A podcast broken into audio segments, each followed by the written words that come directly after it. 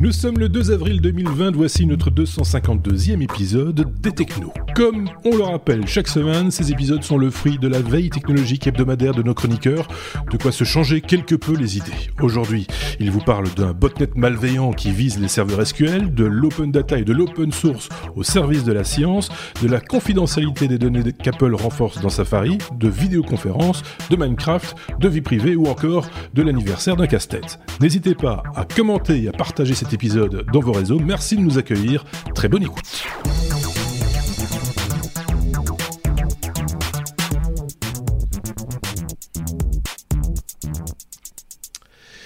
C'est un nouvel épisode que nous vous proposons en confinement, mais on a toujours été un peu en confinement chez les technos, vous le savez, puisque chacun de nos chroniqueurs euh, partage leur veille depuis chez eux. C'est le cas des deux Sébastien, ça va encore être facile pour moi cette semaine. Euh, Sébastien B, Sébastien S, Sébastien, on va dire... Euh, ouais, ah, J'allais dire barbu, mais ils le sont tous les deux. C'est embêtant. Sébastien au fond noir et Sébastien au fond blanc. Voilà. maintenant, à l'époque, il y en avait un qui avait moins de cheveux que moi. Maintenant, je pense que j'ai perdu. Hein. Oui, c'est vrai. et ça s'améliore pas avec le temps qui passe là. Non, merci de le rappeler. c'est sympa. Les Sébastiens sont toujours très sympas. J'ai remarqué ça. Je voulais dire un petit bonjour et un petit salut et un petit euh, un petit remerciement également à ceux qui ont commenté l'épisode précédent. Euh, entre autres, Harlock Saga qui propose une initiative de maker pour l'impression 3D pour faire des euh, protections pour les aides-soignants et les aides-soignantes. Vous irez regarder dans les commentaires sur YouTube. Il a laissé le lien vers le groupe euh, Facebook qui en parle. Euh, merci également à Xfer, à Jonathan Esteves, à Alimoun, à 626, euh, Gumdrop 4017, euh, Arco, le petit photographe, euh, et Vianney Madeline, euh, qui lui proposait un lien vers des livres en domaine public. C'est en commentaire de notre épisode 250 sur YouTube. Vous irez jeter un petit coup d'œil. Des bouquins, des trucs à lire, c'est peut-être un truc peut-être utile en cette période de confinement. On est un petit peu obligé de chercher des, des trucs à, à, faire si vous avez des enfants, par exemple, ou si vous-même vous êtes, vous êtes inoccupé. Comment ça se passe bien, mes petits camarades Sébastien Front Noir, pour commencer peut-être Bah écoute, euh, chargé, je trouve. Euh, je n'ai pas l'impression d'être fort confiné. Enfin si, j'ai l'impression d'être fort confiné, mais fort occupé, donc euh, chargé. c'est assez étonnant. voilà, mais sinon c'est positif, on récupère un peu de retard.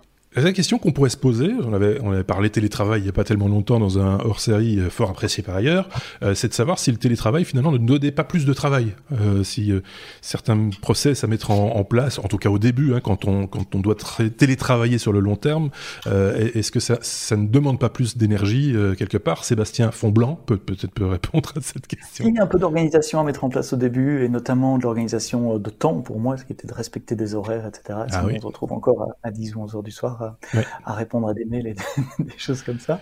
Depuis lors, ça s'est passé, mais moi, c'est un surcroît d'activité à cause de, du confinement qui, fait qu'il faut mettre des tas d'autres choses en place. Oui, bien sûr. plus finalement, euh, vivement qu'on retourne au bureau. D'accord aussi de dire que la, situation, si pour certains, bah, ça leur coupe un peu les pattes euh, parce qu'ils ont plus de boulot pour l'instant. Hein, euh, je pense à la restauration, par exemple, à l'hôtellerie ou, autre.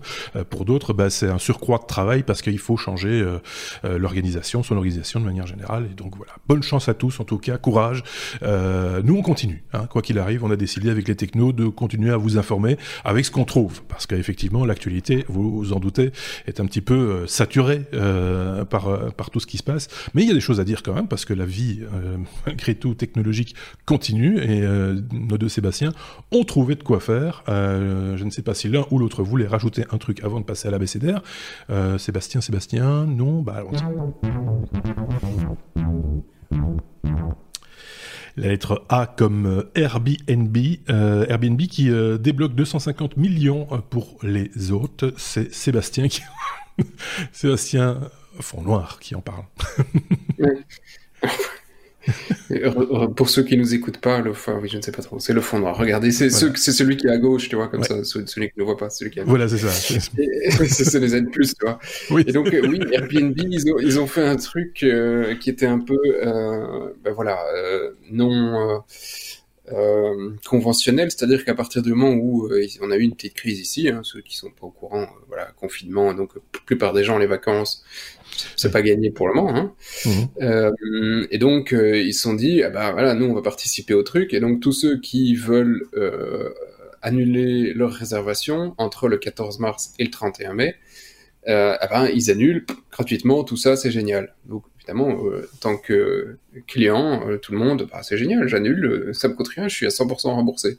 Oui, sauf que bah, malheureusement, l'économie, ça va des deux côtés. Hein. Il y a ceux qui voulaient partir, mais il y a ceux qui devaient louer.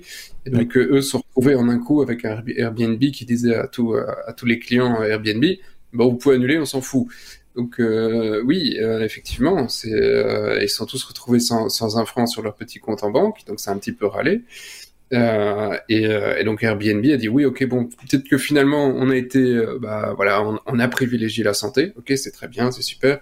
Ça aurait peut-être été bien d'en discuter un petit peu avec tous vos usagers. Hein. Et ah bah du coup, pour s'excuser, ils sortent 250 millions oh voilà, c'est quand même sympa qu'ils savent, sortir aussi 250 millions. Et ils vont rembourser à, à ceux qui, euh, qui louaient leurs biens 25% de ce qui leur était dû. Donc voilà, ils vont mettre quand même un peu la main à la poche. 25%, ça ne permettra certainement pas à payer euh, tout ce qui est crédit hypothécaire et compagnie, mais c'est toujours mieux que 0%. Euh, oui, enfin, ceci étant dit, c'est vrai que dans, on a déjà parlé de ça. Hein, Airbnb, il y a aussi eu des dérives du côté des autres qui ont carrément construit ce qu'on pourrait qualifier d'hôtel quelque part pour les placer sur Airbnb, euh, bah, ceux-là se retrouvent un petit peu euh, un petit peu coincés. Je pense que Monsieur, et Madame, tout le monde qui louait la chambre de, du jeune qui est parti étudier à l'étranger euh, ont, moins de difficultés à, rebondir et, et, voilà, c'est juste un petit banque à gagner de leur côté. L'un n'est pas l'autre, c'est ça que je veux dire euh, dans, dans, dans, cette dans ce dans ce dans ce schéma qui est euh, Airbnb. Je sais pas si oui. oui oui et non. ça dépend pourquoi c'est utilisé.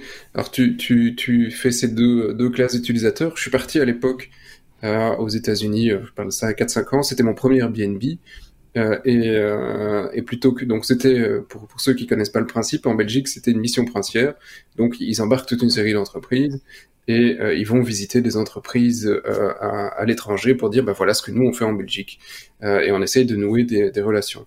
Et donc petite boîte qu'on était bah, on n'avait pas, pas, pas un bal en poche et, et toute la même si c'est payé à 50% par l'État, la région Wallonne.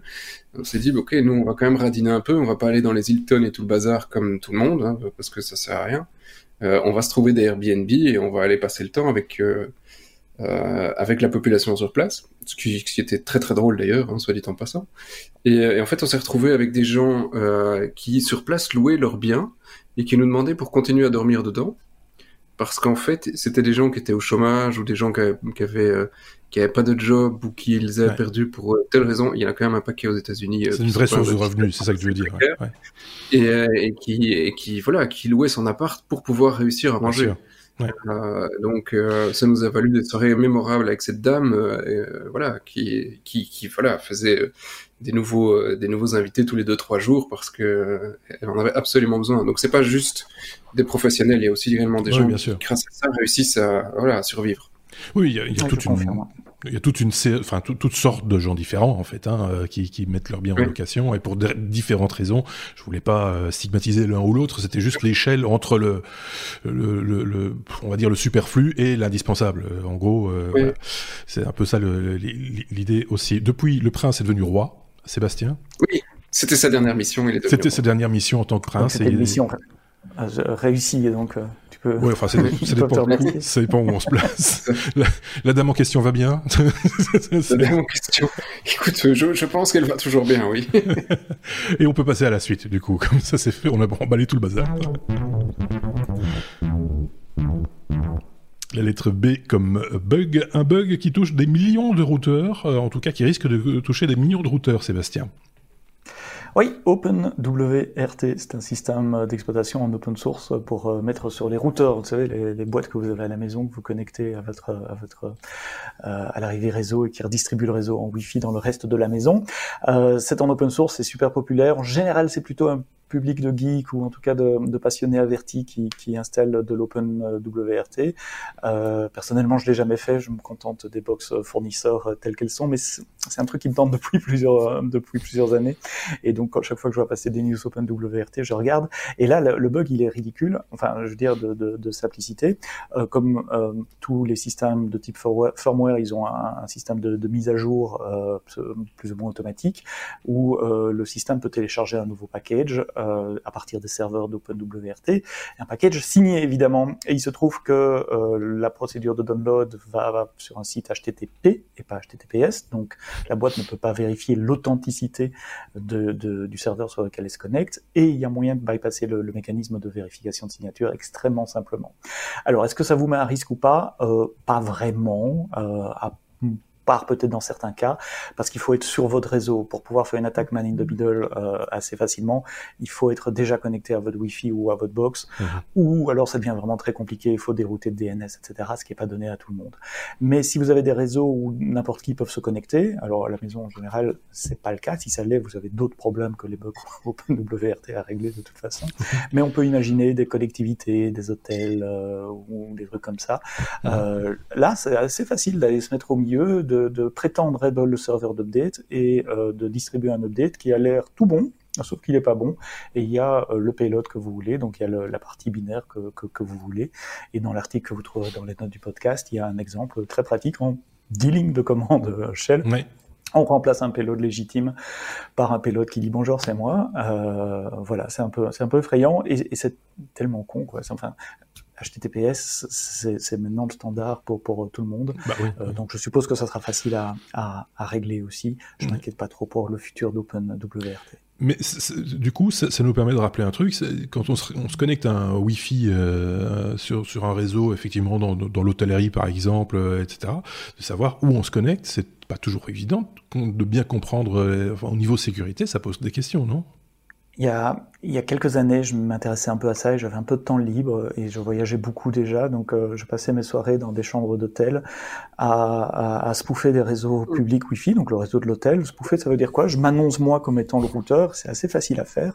Et du coup, euh, toutes les machines qui sont connectées sur ce réseau m'envoient leur trafic et, et, je route leur trafic, donc je vois leur trafic. Alors, la plupart du temps, le trafic, euh, bon, il est, il est, il est, il est chiffré, euh, mais je peux aussi prétendre être un serveur HTTPS alors évidemment, l'utilisateur va le voir, il va voir un petit truc qui dit attention, n'êtes pas. La plupart des gens ils disent oui, et à partir de, ce moment-là, je, suis un man in the middle, je décrypte le, trafic HTTPS et je le renvoie au serveur légitime, et donc je vois passer euh, du trafic Facebook et des choses comme ça. C'est extrêmement simple à faire. Je suis pas un hacker, euh, je me connais un peu en sécurité, en réseau, mais c'est vous trouvez des tutos sur Internet, il faut un tout petit peu de matériel, il faut deux cartes Wi-Fi, etc. C'est très facile à faire. Méfiez-vous des Wi-Fi publics. Euh, depuis que j'ai fait cette expérience, VPN, VPN, VPN, à chaque fois qu'on est sur un réseau public. Il y a des gens, quand ils vont dans les hôtels, ils tapent dans le minibar. Lui, il tape dans les datas. je voyais, je voyais la, mine de l'autre Sébastien dire Ah, c'est comme ça. je, commençais en me disant Allez, le début, c'est un deuxième numéro qu'on fait ensemble. Je l'aime bien, tu vois, mon, mon Sébastien. il parle de libre. Tu vois et puis après, il commence à me dire qu'il se pouffe dans les, dans les chambres d'hôtel. Là, mais franchement. C'était une expérience éducative. Et je me suis essentiellement spoufé moi-même avec mon téléphone qui était sur le réseau aussi pour voir quel était le trafic. Parce que, euh, pour être honnête, on, on, se reçoit un paquet de trafic, hein, sans, sans faire de jeu de mots sur le paquet. Mais euh, euh, et donc filtrer ça, ça prendra un temps fou pour en faire quelque chose d'utile. Donc là, je, je, cherchais des choses spécifiques que je savais, donc j'envoyais du trafic avec mon téléphone pour voir, tiens, qu'est-ce que je pourrais attraper de mon téléphone. Et j'ai vu mon. C'est ton alibi en fait. Ce que tu oui, c'est de l'éducation, euh, c'est de la formation continue, c'est des, des, choses comme ça. Juste pour vous dire, et je répète, VPN, VPN, VPN. Oui, c'est bien de le rappeler. Si, si je peux un tout petit toucher, parce que on, a vanté OpenWRT, c'est génial. Hein, je l'ai essayé une fois, hein, c'est cool, ça promet plein de choses. Faire attention à ce qui est supporté sur euh, le device que vous allez flasher aussi, parce que euh, voilà, c'est pas non plus le truc le plus simple à toujours installer ou à faire fonctionner parfaitement après. Pour avoir essayé, je, je, voilà, le, truc, j'y tenais pas vraiment à ce routeur mais il marche plus beaucoup après. Hein. c'était pas, c'était pas une grande grande réussite et pourtant honnêtement, je, m'en sors bien. Donc, euh, vérifiez que vous n'êtes pas le premier, que c'est pas un modèle qui est pas trop utilisé. Donc, c'est pas Oui, c'est ça. ce genre d'expérience, ça peut avoir un coût à un moment donné. Euh, vaut, mieux, voilà. vaut, mieux vaut mieux le faire sur le précédent routeur, tu vois, celui qu'on n'utilise plus. mais, mais voilà, en même temps, ça, ça peut être intéressant aussi. C'est de la formation aussi quelque part, euh, Sébastien. Voilà. Et euh, on disait, c'est pas, euh, j'ai quand même un, point où Sébastien disait, ok, c'est pas très grave, enfin c'est pas très grave, il faut qu'on soit sur le réseau euh, et c'est pas si évident d'aller d'aller arriver à, à, flasher votre OpenWRT. Euh, ça dépend du pays dans lequel on est, parce qu'effectivement, si on est dans un pays qui a pas spécialement envie de d'une démocratie à plein pot, je ne vise personne, mhm. euh, d'avoir un accès à, ton trafic interne, bah, ça peut avoir un certain intérêt. Euh, S'ils ont accès à ton routeur, ils auront accès à tout ce que tu fais, y compris euh, entre deux machines auxquelles ils ne devraient pas avoir accès normalement. Donc, euh, bon, voilà, pas, pas, une top nouvelle quand même là-dessus. Non, c'est clair, un opérateur ou un gouvernement pourrait utiliser cette faille pour injecter du, du, code malicieux dans les, les routeurs de, des, gens de. Ou simplement écouter. Euh, enfin, déjà, c'est Ok, bon, ben voilà, c'est quand même important de le, signaler. Euh, ce, ce, J'ai rien à rajouter. c'est pour ça que je passe à la suite. J'essaye toujours de trouver une petite chute, mais là, j'en avais pas. Donc, euh, on parlait de contagion, c'est un petit peu d'actualité. Euh, l'open data et l'open source au service de la science, ça, c'est euh, de nouveau Sébastien, forcément, hein, puisqu'on avait compris, ce sont deux Sébastien qui en parlent euh, ici. Euh, il y a plein de choses, il y a plein d'initiatives qui, qui ressortent là pour l'instant. Je voulais pas parler du, du, du, du virus et la contamination et machin, etc. Et puis, et puis je suis tombé sur ce site web là cette semaine. Je me suis dit ça c'est quand même plus techno que, que médical et, et, ça vaut la peine d'en parler. En plus ça m'a appris quelque chose. Euh, donc c'est un, un, un, site web euh, de open data et d'open source euh, qui collecte des données sur le euh, fameux virus euh, du moment et qui qui euh, se base sur des, travaux de laboratoire pour analyser les mutations génétiques dans le dit virus. Et euh, ils, collectent euh, ces données et puis ils construisent des, outils de visualisation. Et notamment l'outil qui m'a scotché, je me suis dit waouh, c'est un outil qui trace euh, les, différentes souches de virus, parce qu'il n'y a pas un virus, mais sur ce site web-là, ils en ont déjà quatre ou cinq avec des petites mutations génétiques que je comprends pas parce que je suis pas généticien, mais enfin il y a le A machin chose qui a changé et ceci qui a changé, etc. Et il, colle, il, il, il, croise ces données avec des données géographiques et temporelles de savoir où cette souche a été détectée et quand. Et à partir de là, il crée des cartes d'évolution du graphique, euh, d'évolution de la maladie et de la pandémie, qui commence en Chine évidemment, avec le virus qui a une certaine couleur. Tous les points euh, représentent, toutes les couleurs sur leurs points représentent une souche ou un virus différent. Dès qu'il a muté, il a une autre couleur. Et on voit comment le, le, le virus voyage de là à là, puis à tel endroit il mute et, et c'est une autre couleur qui commence à se répandre et qui se répand après, etc. C'est extrêmement intéressant euh, à voir. Ils ont plein de datasets, ils ont pas que sur le, le, virus qui nous occupe pour le moment. Il y a dans les données historiques il y a de l'Ebola, il y a de la dengue, il y a du euh, missol, missol, je crois que c'est euh, la, rougeole, je crois, si je ne dis pas de bêtises, mais je suis certain qu'un auditeur me corrigera. Euh, il y a le corona, évidemment. Euh, il y a la grippe saisonnière également. Donc allez sur ce site web-là, nexttrend.org, le lien est sur les notes du podcast, un outil de visualisation des transformations génétiques et répartition géographique du virus. C'est un peu le code génétique du virus, hein, euh, si on, en tout cas, euh, enfin, euh, c'est plus que ça, mais c'est, je, suis tombé là-dessus aussi en regardant une vidéo. C'est dommage, j'ai pas noté le, nom du garçon qui a fait cette vidéo, qui expliquait tout ça très très bien et qui avait comme ça des outils. Il y en a d'autres aussi d'analyse de, de, big data et entre autres des, de l'usage des, des, smartphones, parce qu'on peut aussi comme ça suivre le virus ou en tout cas les personnes infectées grâce à leur smartphone, même si ce sont des données anonymisées. Il y a possibilité de, de, de voir des, des modèles qui montrent, par exemple, ce qui s'est passé aux États-Unis euh, suite euh, à des fêtes qui se sont passées euh, le long de la côte et ensuite tout le monde est rentré chez soi à l'intérieur des terres et on voit, on peut suivre ainsi le, ce qui, ce qui risque d'être la propagation demain du, du, du, du, du virus. C'est c'est le meilleur usage qu'on puisse faire des datas à l'heure actuelle me semble-t-il. Et, et, et, de la capacité informatique énorme qui est à disposition de, de l'humanité en général, parce que juste pour calculer des, des chaînes ADN de virus comme ça, il y, a, il y, a, des heures et des heures de calcul, ça n'aurait pas été possible il y a 10, 15, 20 ans non plus Qu'en pense Sébastien qui, qui, se tasse sur son siège Oui, je me tasse. et, je me tâte. Alors, j'étais tombé aussi sur le site, j'avais regardé un peu cette semaine, qui est, super bien fait. Quand tu fais du data analytics, c'est vrai que tu regardes toujours un peu ce que les autres font, et là, les mecs, bah c'est une super interface, c'est super bien léché, c'est vraiment très agréable à regarder. Euh, moi, je voulais juste réagir plutôt sur ce que tu as dit. Euh, effectivement, c'est génial de pouvoir tracer les gens sur leur téléphone, de savoir où ils sont passés pour prévenir et pour essayer de couper euh, le euh, tout virus. Euh, ok, je veux juste m'assurer qu'un jour on débranche la prise de ce genre de truc. Oui, ça, c'est évidemment. Donc voilà, j'ai pas envie, comme pour d'autres événements malheureux, ou bah maintenant j'ai plus le droit de prendre une petite bouteille d'eau pour aller en avion alors que bon voilà faut pas déconner non plus mmh. euh, que sur, euh, pour la peur d'un virus demain euh, bah, je ne puisse plus sortir dans la rue ou moucher euh, sans que notre premier ministre soit au courant de ce que je fais mmh. voilà quoi faut, faut, faut deux poids deux, deux mesures et, et ça doit s'arrêter à un moment quoi j'ai retrouvé l'adresse de, la vidéo, enfin en tout cas la chaîne, c'est euh, Dirty Biology, euh, c'est en français, hein, mais c'est un, un, jeune gars qui fait ça, et euh, il a sorti une vidéo qui a déjà totalisé plus d'un million de vues, qui s'appelle Cette pandémie vue depuis 2021. Euh, c'est c'est très complet, c'est très fouillé, il y a plein d'informations. Le site dont on vient de parler est repris comme étant une source fiable du travail de, ce garçon. Ça dure une vingtaine de minutes, c'est super complet, et et c'est très très intéressant euh, de, voir effectivement comment se propage un virus, comment voilà toutes tout, ces, notions qui sont aussi des notions mathématiques qu'il est des fois bon de rappeler même aux journalistes. J'en voyais un encore aujourd'hui qui n'arrivait pas à comprendre ce qu'était une échelle logarithmique. Et donc euh, ça c'est quand même pour des gens qui sont censés nous informer, ça fait quand même un petit peu peur.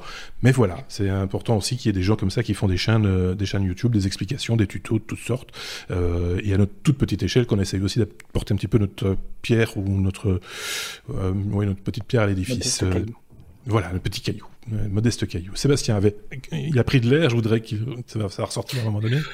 Euh, pour dire un truc. J'ai pas de problème respiratoire. Mais j'ai plus l'adresse comme ça, mais il y a un autre site qui est assez, assez fun pour jouer aussi. C'est pour faire des simulations d'infection. Mais c'est des trucs, c'est des algos qu'on te demande en général de faire euh, en début euh, quand tu es euh, aux études en informatique parce que c'est pas des trucs qui sont hyper compliqués. On donne une population le, degré d'infectiosité du virus et de voir en combien de bah, de temps toute ta population sera atteinte et si la, toute la population sera atteinte. Donc c'est des choses qui sont assez drôles à, à, à faire et à simuler. Donc c'est de la simulation.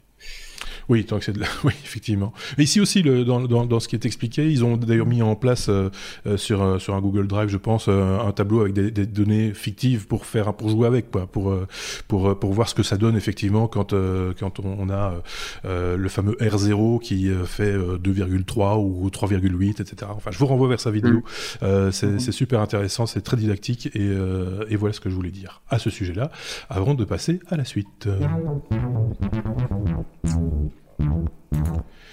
Toujours la lettre C. C'est comme crypto. Euh, c'est euh, l'histoire d'un petit botnet euh, tout innocent qui s'attaque au, serveur SQL, Sébastien.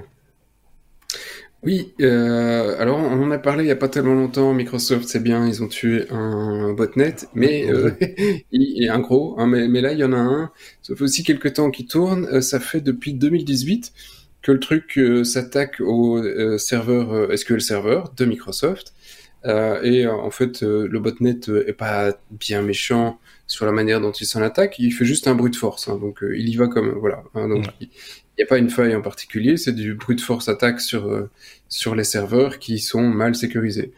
Et, et donc le truc, c'est le botnet s'appelle Volgar. Voilà. Euh, rien de euh, parce que c'est une contraction entre volard, crypto et euh, vulgar. Voilà, je vous laisse aller lire pour le plus de, de détails. Et, et, le truc qui tourne, il arrive quand même à, à se prendre 2 à 3 000 serveurs par jour. Ah, oui. Donc ça va. Depuis 2018, on fait le compte, ça fait quand même quelques serveurs. Évidemment, de temps en temps, il y en a qui sont euh, qui sont cleanés, mais ça fait quelques serveurs. Et, euh, donc, le, ils essaient juste de se connecter. Une fois qu'ils sont connectés, ils installent un package euh, pour euh, installer euh, leur petit tool qui tourne. Et leur petit tool qui tourne, bah, c'est simplement du mining de, bit, de pas de Bitcoin, de Monero. Donc les mecs se font de l'argent sur les, sur les serveurs SQL. Et c'est vrai qu'en général, les serveurs SQL, c'est une bonne cible. On leur met souvent beaucoup de puissance parce qu'on a envie d'avoir quelque chose de rapide au niveau de sa, base de données. Donc si, si, votre serveur SQL Server est, est lent, bah, faites quand même un petit check, on ne sait jamais, qu'il ne fasse pas que du SQL. Hein. euh, Sébastien, oui, Mais, oui, oui, mais, oui, mais il se trouve que je fais un peu d'architecture en informatique également. Et pourquoi on met un serveur de base de données exposé, exposable sur Internet? Ah, bah ça, faut demander à 2 à 3 000 personnes tous les jours. Par jour? Qu'on en oublie un une fois de temps en temps. Voilà, eh bien, voilà comment est faite la sélection. oui, mais c'est du darwinisme, ça. C'est les qui disparaissent d'abord. oui, c'est un peu ça, oui. peut-être. Mais oui, c'est une question intéressante. En même temps, on pourrait se la poser mais euh, voilà, c'est des choses en, comme ça. En général, c'est voilà, des gens qui ont besoin, qui te mettent un truc en externe et qui ont besoin d'avoir un accès et qui sont incapables de mettre des règles parce qu'ils disent ouais, euh, voilà, j'ai pas d'IP fixe ou un machin et je l'ouvre à tout va. C'est euh, voilà, mauvaise gestion en général. C'est tout. Oui, mais il y en a beaucoup. Hein. En général, quand, on a besoin de, quand on a besoin de, de, de, pour des raisons X ou Y, hein, de traiter des, des, des données brutes euh, comme ça, qu'est-ce qu'on fait? On, on, les réplique euh, euh, type data lake et des, des, choses comme ça? C'est ça l'idée, hein, en gros? Ou pas? Oui, surtout tu limites les accès à la machine. Il n'est pas question de laisser des machines comme ça ouvertes à, à, à, à tout va, à, toutes les IP. En général, tu mets soit tu, tu, te caches ça derrière un VPN ou, euh, ou sous des IP fixes. Ah, euh, on va pouvoir se connecter en externe depuis, euh, depuis une base de données. On mm. passer par un serveur relais, on se connecte d'abord sur un serveur sécurisé et de là on fait cette connexion base de données. Ok, bon, c'est bon à savoir. Hein. Il y en a peut-être qui nous écoutent et qui disent Ah, ah c'est ah, ça. Je vais vérifier mes serveurs demain matin avant week-end, c'est bon jamais. Je me disais aussi que le serveur SQL, ça marche moins bien quand on le connecte euh, à l'Internet. c'est bizarre. Bon, allez, on passe à la suite. On va parler de Minecraft, puisqu'on était à la lettre M, Sébastien. Euh, des étudiants créent leur campus, mais sur Minecraft. Tout à fait, et ça m'a beaucoup amusé aussi, et surtout impressionné de voir euh, les, images. Donc, euh, de nouveau, allez regarder les liens qu'on va mettre, que Marc va mettre dans les, notes du podcast. disclaimer, je suis pas gamer, j'ai jamais joué à, Minecraft, donc je suis pas la meilleure personne pour pouvoir en parler. Mais là, j'ai été. Je l'aime encore plus. des, choses. des, des, des, choses euh, que, que j'ai vues. Et ouais, il se fait que j'ai des ados et que j'ai vu un ado euh, passer des jours et des jours sur, euh, sur Minecraft. Donc Minecraft, c'est un, un, un, un, vieux, j'ai même pas envie de dire jeu, enfin je sais pas comment ça peut se, qualifier, mais les gens jouent pour assembler, pour créer des mondes par assemblage de, de briques. Ça fait mhm. des mondes un peu pixelisés, un peu, un peu, avec un look un peu rétro, et on peut créer à peu près ce qu'on veut. On choisit la date. Ah tiens, il frise. on choisit un peu ce qu'on veut, effectivement. Euh, la texture. Ça, c'est gênant. Moi, je m'attendais pas euh, à ce que Sébastien frise. C'est euh, vrai, ça. Ah, ça ça revient. C'est en train de revenir. Hein, pas, tous en même temps. C'est en train de revenir tout doucement. Euh, je vois que ton micro est. Oui, tout, tout est revenu normalement, Sébastien. C'est très bizarre. Minecraft, on assemble. Désolé pour ça. On assemble ces blocs. On choisit ces textures, etc. Et on crée un, monde. Euh, et, finalement, la limite, c'est votre imagination, c'est votre talent euh, créatif. Et là, il y a des, étudiants de l'université de Pennsylvanie qui étaient un peu déçus de plus pouvoir aller dans leur campus pour les semaines à venir, qui ont recréé leur campus en 3D, mais pas juste l'extérieur, les jardins, les façades, l'intérieur de certains bâtiments aussi. Alors je ne sais pas s'ils ont fait tous les bâtiments, mais en tout cas il y a quelques, quelques images euh, d'intérieur euh, qui sont euh, tout à fait bluffantes. Donc voilà, quand on a beaucoup de temps, la, la créativité s'exprime, on voit ça sur les réseaux sociaux depuis quelques semaines, et là celui-là m'a bluffé particulièrement, aller voir les, images de ce campus en Minecraft. Ferait mieux de réviser. le rabat-joie, là. ben non, on peut pas réviser tout le temps, évidemment, donc il faut bien s'occuper. Euh, voilà, pourquoi pas, finalement. Euh, Sébastien, tu voulais rajouter un truc? Moi, j'ai un truc. Je me demandais, franchement, depuis que je prépare le numéro, je me demandais pourquoi il y avait Xavier qui était connecté sur la conduite. Oui, moi aussi, je me pose je viens de comprendre. Je viens de comprendre. Sébastien qui s'est déconnecté. Ah. ouais, c'est très, très, bizarre. je, ne sais, je, me demande si Xavier ne fait pas un numéro, euh, tu vois, sur, le côté. Ah, voilà, il, a essayé de pirater Sébastien. je ne sais pas ce qu'il fait. Donc, euh, c'est un petit peu particulier. Voilà. Euh, Qu'est-ce que je voulais vous dire? Peut-être qu'il recherche des sources. Hein. oui, je suis un peu perdu. Peut-être qu'il recherche des, sources parce que ce qu'il faut vous dire, c'est qu'on a un document qui nous sert de conduite chaque semaine, dans lequel on a euh, tous les épisodes de la saison qui sont euh, conservés, sauf de temps en temps quand on en efface un. Euh, mais normalement, tous les épisodes sont là. De toute façon, ils sont sur notre blog, latechno.be. c'est à disposition de tout le monde.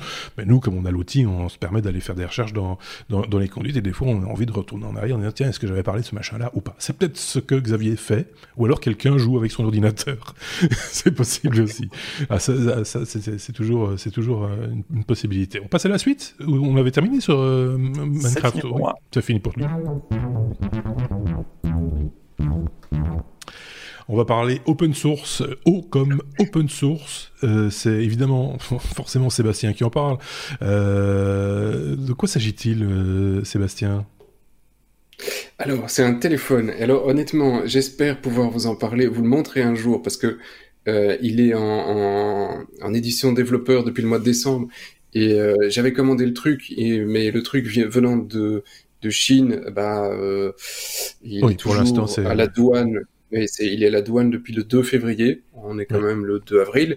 Donc bah, voilà, peut-être que les douaniers jouent avec. Hein. Euh, si les gars, à un moment, si c'est ça, il faut me le rendre. faut arrêter de déconner. Je crois qu'ils ont autre chose à foutre euh, pour l'instant. Euh, soyons. c'est peut-être la première fois qu'ils voient un téléphone sous Linux, et c'est là que c'est super drôle. C'est effectivement un, un, téléphone qui vient de la société Pine. Pine, j'en avais parlé il y a quelques temps parce qu'ils avaient fait un, un, un Pinebook. Un, alors c'était un, portable euh, qui coûtait 80-90 dollars et qui effectivement était basé sur RM avec une Ubuntu euh, légèrement modifiée pour pouvoir faire euh, tourner sur leur truc. Et à, la base, en fait, ces gars, ils faisaient un, petit board à la Raspberry.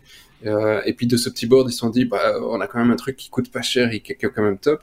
Euh, et ils ont commencé à décliner plein d'autres trucs. Ils ont une tablette, ils ont un, un, un, laptop, ils ont une deuxième version du laptop, et là ils se sont dit, bah, on va faire un téléphone, euh, et personne n'a fait de téléphone, euh, ou pas beaucoup en fait, hein, très peu sous, sous Linux, euh, et donc effectivement ils ont sorti cette version développeur fin 2019, euh, uniquement pour les, les enthousiastes, hein, parce qu'il faut y aller et, c'est quand même un peu voilà un, un, peu tricky. Et, et ici donc si tu n'es pas développeur mais que tu as quand même envie de jouer avec, euh, il le livre avec une version de Ubuntu Touch. Alors Ubuntu, Ubuntu Touch avait été abandonné par Ubuntu, euh, par euh, euh, Canonical à l'époque, parce qu'ils ont essayé de lancer aussi leur OS pour téléphone mobile, et puis ils se sont dit ouais ok bon tant pis ça marche pas, ça nous coûter trop cher, on va se concentrer sur le desktop et le serveur. Et, euh, et par contre la communauté a quand même continué le projet, ils se sont dit ouais on va pas laisser ça mourir. Donc le projet continue, il est bien vivant, et il a son premier partenariat officiel qui est effectivement les gars de chez Pine, euh, qui, qui l'installe d'office sur, euh, sur le téléphone. Il y, a, plein d'autres euh, solutions. Hein. On n'est pas obligé d'utiliser Ubuntu. Il y a d'autres OS. on en a un au bureau qui est sur lequel un, un de un nos gars utilise Linux. Mhm. Bon, voilà, faut se dire qu'on trouvera pas non plus toutes les possibilités qu'on a sur les, un téléphone Android ou sur un iPhone, même s'il y a moyen d'utiliser des APK c'est voilà, c'est quand même très expérimental. Ça téléphone, ça envoie des SMS. C'est pas toujours stable non plus. C'est assez drôle et c'est assez euh, voilà assez déroutant. Euh, mais on a un peu l'impression c'est pas non plus une fusée quoi. Hardware, en tout cas le, le PinePhone, c'est pas du tout une fusée. Non non non, c'est un truc, euh, voilà, un, un, bête téléphone euh, avec un, un truc euh, en, 5.9 avec un, une 2, 2 mégapixels, 5 mégapixels la caméra. C'est pas des trucs extraordinaires, c'est pas très rapide. C'est pas le principe non plus. On s'en tape. Hein. tu veux juste taper un Linux dessus pour pour avoir ta liberté, pour avoir installé un terminal si tu as envie, un SSH, et c'est ton téléphone, quoi. Euh, dans, la même idée, ce que il y avait, un, il y avait un, téléphone Firefox aussi, il me semble, il y a quelques années, euh, dans, dans, le même esprit. Mozilla voulait faire un truc, oui, tout à fait. Je ne sais pas quel est le, le statut du projet, mais c'est loin d'être le seul truc, hein, Ubuntu. Euh, mhm. il y en a, il y en a 4-5 qui, qui sont utilisables. Au moins, tu peux téléphoner et envoyer des SMS avec. Euh, c'est tout un moment où j'espérais qu'on ait ce type de solution sur le Samsung. parce qu'ils travaillaient avec Dex, donc tu, tu connectais simplement en USB-C ou avec leur dock, et avec sur le dock tu mettais de l'HDMI, USB, tout le bazar, et tu pouvais faire tourner une version Linux complète sur le, le S10, ils ont eu tout un moment un, partenariat avec Ubuntu où tu pouvais carrément faire lancer une Ubuntu desktop sur ton téléphone. Euh, mais apparemment, comme ça intéresse personne, ils ont tué le projet. Donc là, je veux dire que je suis un peu déçu. C'est pour ça que je veux un petit téléphone sous Linux. D'avoir plusieurs fenêtres sur son téléphone, c'est pas toujours facile. J'ai une question pour toi. Est-ce qu'il y a des, des, des SDK On peut développer des applications. il, y a, il y a un kit euh, UI qui permet de, de, de créer des, des, apps pour euh, PinePhone euh, oui, pas, spécifiquement pour le PinePhone, mais pour tous les OS qu'il y a dessus. Et donc là, effectivement, si tu as envie de, développer un truc pour Ubuntu, il y a le, celui qu'on a regardé, je ne sais plus c'était lequel, mais c'est assez simpliste. En fait, euh, les UI, de nouveau, ça, ça, ne, ça ne reprend aucun code ils essayent en tout cas de ce qui existe sur iPhone ou sur Android, sur iOS ou Android. Euh, tu vas, tu trouves pas sur euh, aussi facilement les boutons. Alors celui Ubuntu OS, ça ressemble assez fort à ce que tu, à ce que tu peux trouver. Mais il y en a d'autres. Celui qu'on utilisait en, l'occurrence, je vais retrouver le nom. Euh, euh évidemment quand on aura fini le podcast, euh, tu, tu n'as aucun bouton, tu as juste une, une, une fenêtre avec l'information, et puis si tu veux les boutons, tu dois swiper, et là tu as les trucs qui arrivent par le dessus, où tu as les boutons qui arrivent. Donc tu as des interfaces pour, euh, bah, en général tu, tu codes simplement sous Linux avec, en C ou avec euh, mm. euh, les, euh, les libs standards et t'es parti. Hein. Mm-hmm. C'est l'avantage de, de, de, ces, ces OS, bah, y a, tout est libre, tout est dispo et, et, et tu dois pas commencer à installer des trucs spécifiques pour pouvoir mm-hmm. installer l'APK sur ton téléphone. Tu t'en fous, tu balances le programme tel quel, ça passe quoi. Ok. Bah, voilà sera chez tout le monde demain, mais pour les devs, je trouve ça assez, assez amusant. Oui, ça, s'adresse qu'à une petite, petite, petite, petite partie du public. ça oui, ça je vois bien, j'avais bien compris. C'est pour ça que moi je te laisse aller. Hein. moi je suis pas contrariant pour ce truc-là. Si, tu as envie de te faire plaisir, mon grand, me fais-toi plaisir. On est à la lettre B, euh, P, pardon, comme euh, privacy. Euh, tous les appels identifiés à partir de juin 2021 aux États-Unis. ça, c'est chouette. quelle bonne idée.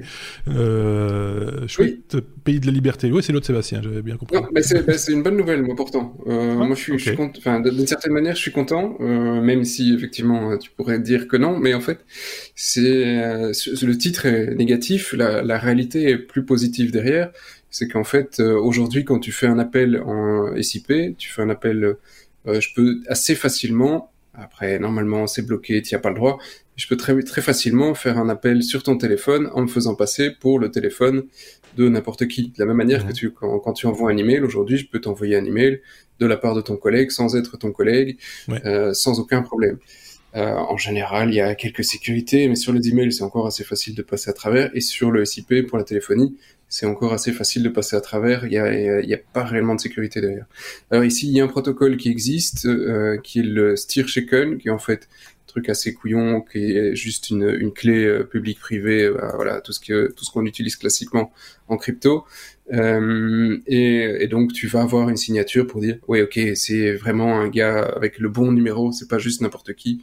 Euh, c'est vraiment ce numéro-là qui appelle. Le but derrière, c'est pas de fliquer qui appelle qui, s'en foutent, c'est pas la question. Peut-être qu'il y a un moment, euh, peut-être qu'il y a une petite faille là-dedans, ils vont aussi euh, fliquer les personnes. Non, c'est surtout pour éviter tout le spam, parce que mhm. le spam par téléphone, ça commence à être assez, assez euh, hardcore. Et en fait, comment fonctionnent ces boîtes? En général, ils prennent soit un astérisque qu'ils installent chez eux pour pas trop cher, soit ils hackent des astérisques parce que c'est comme les serveurs SQL. Il y en a plein qui sont facilement accessibles. Astérix, je, vous renvoie à notre hors-série consacrée au télétravail, Astérisque. Voilà. Et Péril. Et, euh, et, donc, ils se connectent sur ces serveurs et de là, ils lancent plein d'appels à tout va et, ils s'en foutent complètement. Euh, parce que, ben voilà. Euh, et le, en général, ces appels, quand vous décrochez assez vite avant la première ou deuxième sonnerie, vous entendez le gars qui décroche de l'autre côté parce que c'est tous des appels qui sont lancés par euh, euh, en masse et c'est quand ils détectent que quelqu'un a décroché qu'ils connectent à un opérateur. Ok. Euh, Et donc à ce moment-là, il est temps de raccrocher, ça sert à rien.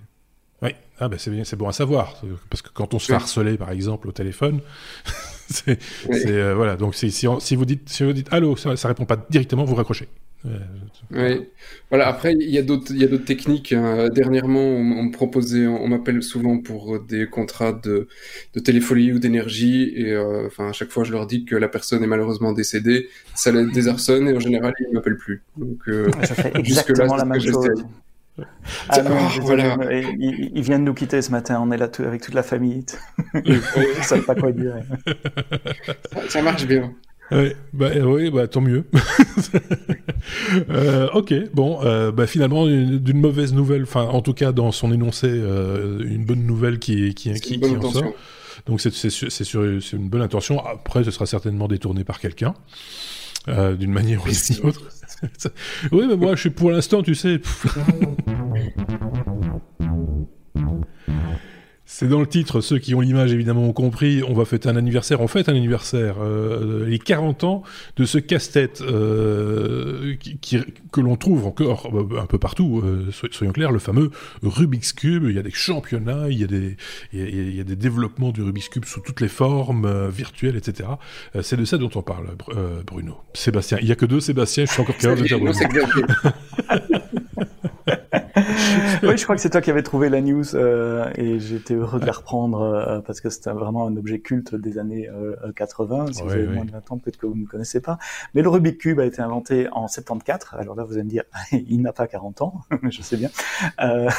mais il est resté privé par, par son inventeur, Monsieur Rubik, que j'ai appris d'ailleurs à, l'occasion de, de, de, mes recherches que j'ai fait pour préparer l'article aujourd'hui. et il a été commercialisé à partir de 1980 sous le nom Rubik's Cube et il est toujours sur plein de formes différentes, original 3-3 avec une couleur euh, par face. Euh, il est entré au MoMA, au, Museum of Modern Art de New York en 81, et c'est vraiment un objet culte euh, de, de, la pop culture au sens de la culture populaire euh, des années 80 qu'on retrouve dans plein de films, euh, dans plein de séries. Regardez Big Bang Theory aujourd'hui au XXIe siècle, le, le, le, Rubik cube est là. Il s'est décliné de plein de façons différentes, façon euh, joaillerie avec euh, des, des, diamants et des rubis pour faire les différentes couleurs des, des différentes faces, en bois, en plastique. Les gens les assemblent dans tous les, gens. Ils font de l'art également, euh, de l'art très pixelisé, où en assemblant euh, plusieurs Rubik sur un mur complet, on arrive à faire un dessin, en, en agençant les couleurs évidemment des faces qu'on veut exposer, à faire des, des dessins hein, en forme de Rubik cube. Euh, dans l'entrée de la boîte où je travaille, à côté de la réception, on a un mur plein de Rubik cube avec le logo de la société qui est, qui est fait en, en Rubik cube, donc on le retrouve à plein d'endroits. Et puis je creusais un peu euh, pour préparer euh, l'enregistrement ce soir et je suis tombé sur la page des records du, du Rubik's Cube. Ah et là j'ai été quand même scotché. Euh, je crois que je l'ai mis dans, dans, dans, les liens, je te les donnerai Marc si, si j'ai oublié de le faire. record de temps évidemment, 3 secondes 47. 3 secondes 47. record du temps en moyenne sur une série de 5. 5,53. Et puis quand on creuse dans cette page-là et qu'on scrolle, on se rend compte qu'il y a des sous-catégories qui sont vraiment euh, incroyables. Alors il y a le 3 par 3, il y a le 4 par 4, il y a le 5 par 5, le 7 par 7. Donc ça, ça augmente la capacité. Je vais pas vous donner tous les résultats, rassurez-vous. Mais juste les catégories 3, 3, 3, donc le normal, euh, à l'aveugle. C'est-à-dire je regarde une fois le cube, et puis on me masque les yeux et je le résous à, l'aveugle. Euh, 15 secondes 50. Euh, il y a le 3 par 3 en le moins de mouvements possible. 16 mouvements. Euh, d'ailleurs, il y a un algorithme en 25 euh, mouvements. Euh, il y a moyen de, de, résoudre, quelle que soit la, la partie, le, point de départ, 25, 25 mouvements. Alors, il y a aussi une catégorie amusante, 3, 3 par 3 à une main. Je suis désolé, j'ai du mal à rester sérieux en disant. Mais 6 secondes 82. Oui. Quand même. Euh, et puis bah, on peut. c'est pas drôle. Si, si l'autre main est occupée, ça peut être utile de savoir faire ça avec une seule main. Le 3 par 3 à une main, les yeux bandés.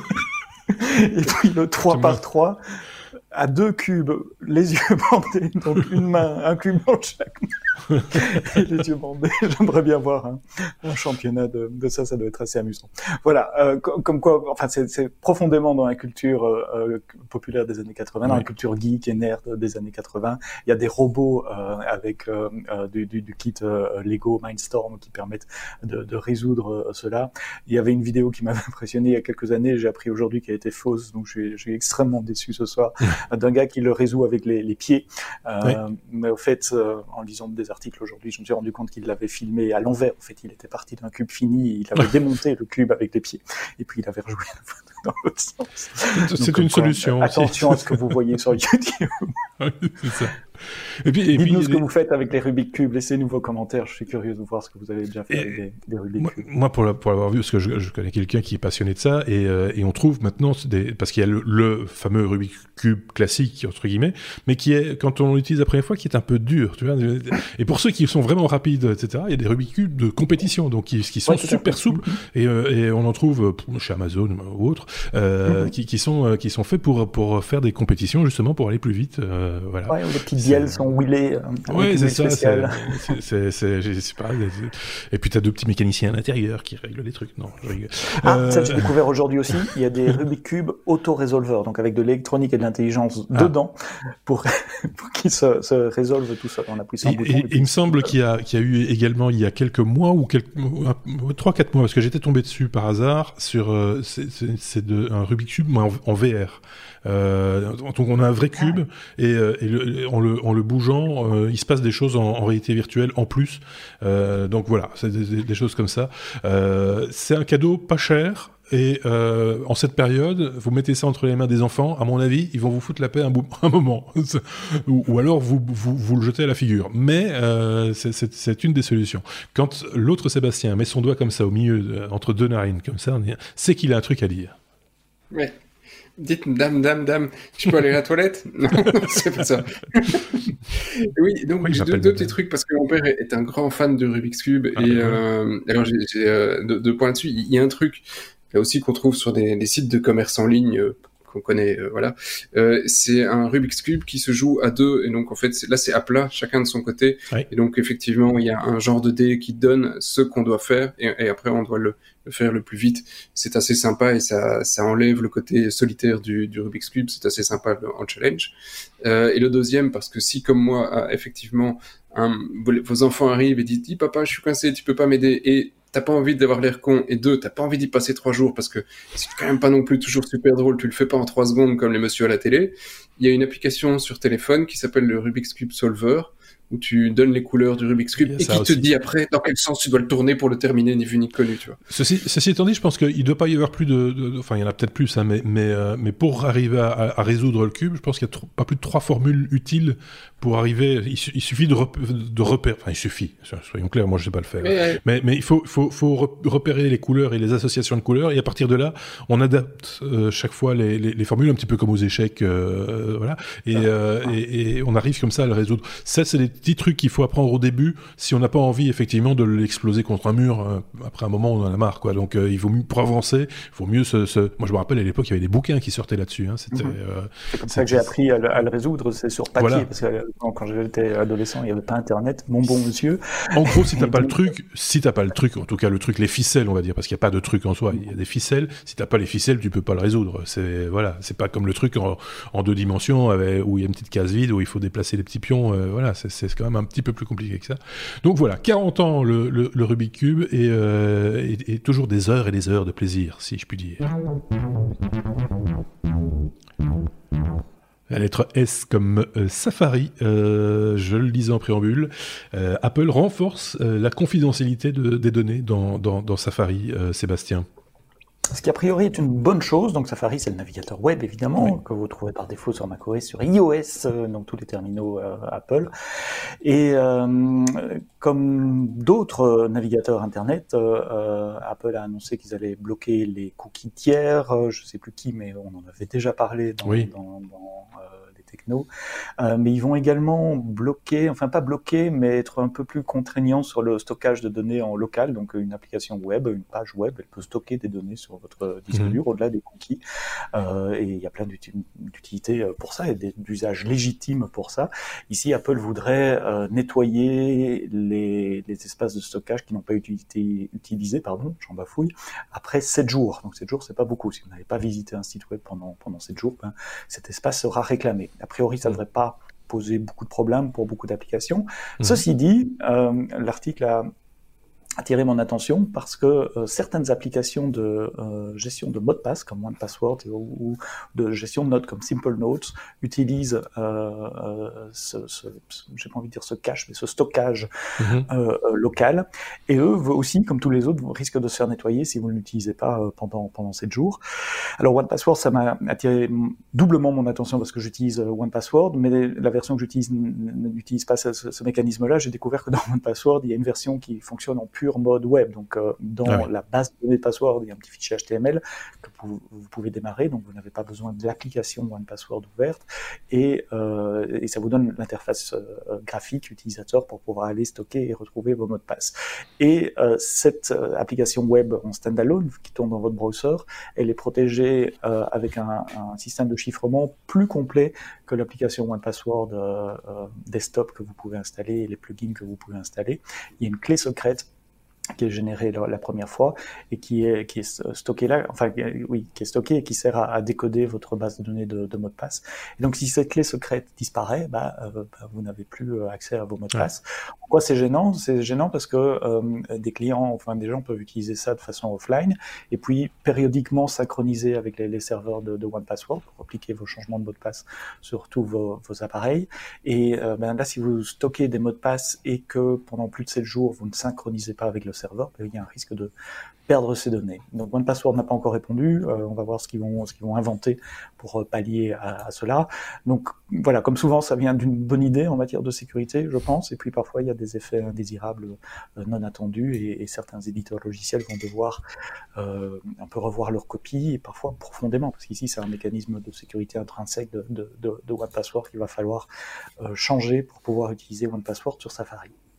Depuis qu'on fait ce podcast, euh, et ça fait un, bout de temps, euh, j'ai l'impression que de plus en plus on va vers des informations et des news où on nous annonce une bonne nouvelle et l'effet de bord euh, est livré avec. C'est-à-dire que on a l'impression qu'on ne peut plus rien faire sans ouvrir une porte, sans, sans, se découvrir un petit peu, ou je sais pas ce qu'en pense l'autre Sébastien, mais c'est, de plus en plus vrai. J'ai l'impression avant on trouvait des solutions, on disait voilà ça c'est béton, machin. Ici de plus en plus ou alors c'est vous quoi qui choisissez vos news en fonction de ça. je ne sais pas. Euh, c'est pas nous. Je veux dire que le, la complexité de tous les systèmes aujourd'hui, euh, il y, a, y, a, tellement d'intervenants que c'est pas toujours évident. Donc, euh, mais euh, si je peux avoir mon petit coup de gueule, alors je vais juste faire un petit petit détail pour ceux qui qui connaissent pas le local storage. Euh, et qui, euh, qui voudraient comprendre comment ça fonctionne, c'est assez facile. En fait, c'est donc l'évolution naturelle du cookie. Le cookie, c'est un site web qui au moment où donc effectivement vous allez ouvrir une page va dire ah, j'ai besoin de stocker euh, une clé chez toi pour dire que c'est toi et que la prochaine page que tu ouvres je sache que tu t'es bien connecté mmh. par exemple hein. euh, ça c'était le, le, but euh, premier du cookie ou de pouvoir stocker une information euh, que tu as besoin de garder d'une page à l'autre éventuellement mais d'un point de vue utilisateur entre deux sessions ou des cookies de, de session. Enfin bref, on va essayer de faire simple. Et, euh, le cookie est, limité en taille et, euh, et, donc tu ne peux pas stocker énormément d'informations. Et d'un point de vue euh, développeur, c'est pas hyper facile d'accès. Le, le, le, local storage, c'est génial. Tu peux, c'est un repository euh, clé valeur tu mets ce que tu veux, tu peux stocker euh, du binaire, tu peux stocker des images, tu peux stocker des données, tu peux te dire que tu, tu veux stocker euh, toutes, euh, toutes des informations en local pour faire fonctionner ton application mhm. en web, même si elle est offline. Et tout ça est possible. Le local storage est vraiment quelque chose d'assez génial. À partir du moment où Apple commence à définir ses règles, c'est chiant, c'est de la même manière que quand il définit ses, ses, règles sur les certificats où bah, tout le monde est obligé de s'aligner. Ça, c'est mon petit coup de gueule sur le Safari. Euh, j'ai un petit pressentiment parce que pour le moment je fais un peu plus de front que d'habitude, donc plus de JavaScript. Et euh, honnêtement, quand on regarde Safari, j'ai un peu l'impression de me retrouver début des années 2000 avec un Internet Explorer, tu vois. Euh, il y a tellement de trucs qui déconnent sur Safari et qui fonctionnent sur tous les autres navigateurs de manière incroyablement facile que tu dis mais pourquoi? Euh, À la base, il partait d'un moteur euh, libre et puis euh, voilà, c'est assez chiant, je veux dire. Oui, c'est peut-être une réponse de la part de Sébastien, oui. Euh, non, pas pour le pourquoi de Safari, juste ah. qu'il y a beaucoup d'attaques connues sur le local storage. C'est assez facile euh, pour une page web ou une appli web euh, d'accéder au local storage d'une autre, ce qui n'est pas nécessairement quelque chose qu'on euh, souhaite. Et donc je peux comprendre l'idée de vouloir restreindre la, la, la, durée dans le temps où on va garder des données dans, dans le local storage. Je voyais sur euh, l'article que, que tu nous partages euh, et qui est la source de cette news, euh, Sébastien, un sous-titre Apple vient-il de tuer les web apps hors ligne sur ses plateformes C'est exactement ce que vient de dire l'autre Sébastien. C'est un, un, peu le risque et pourtant c'est quand même une chouette solution pour, pour, développer rapidement quelque chose. Ouais, euh.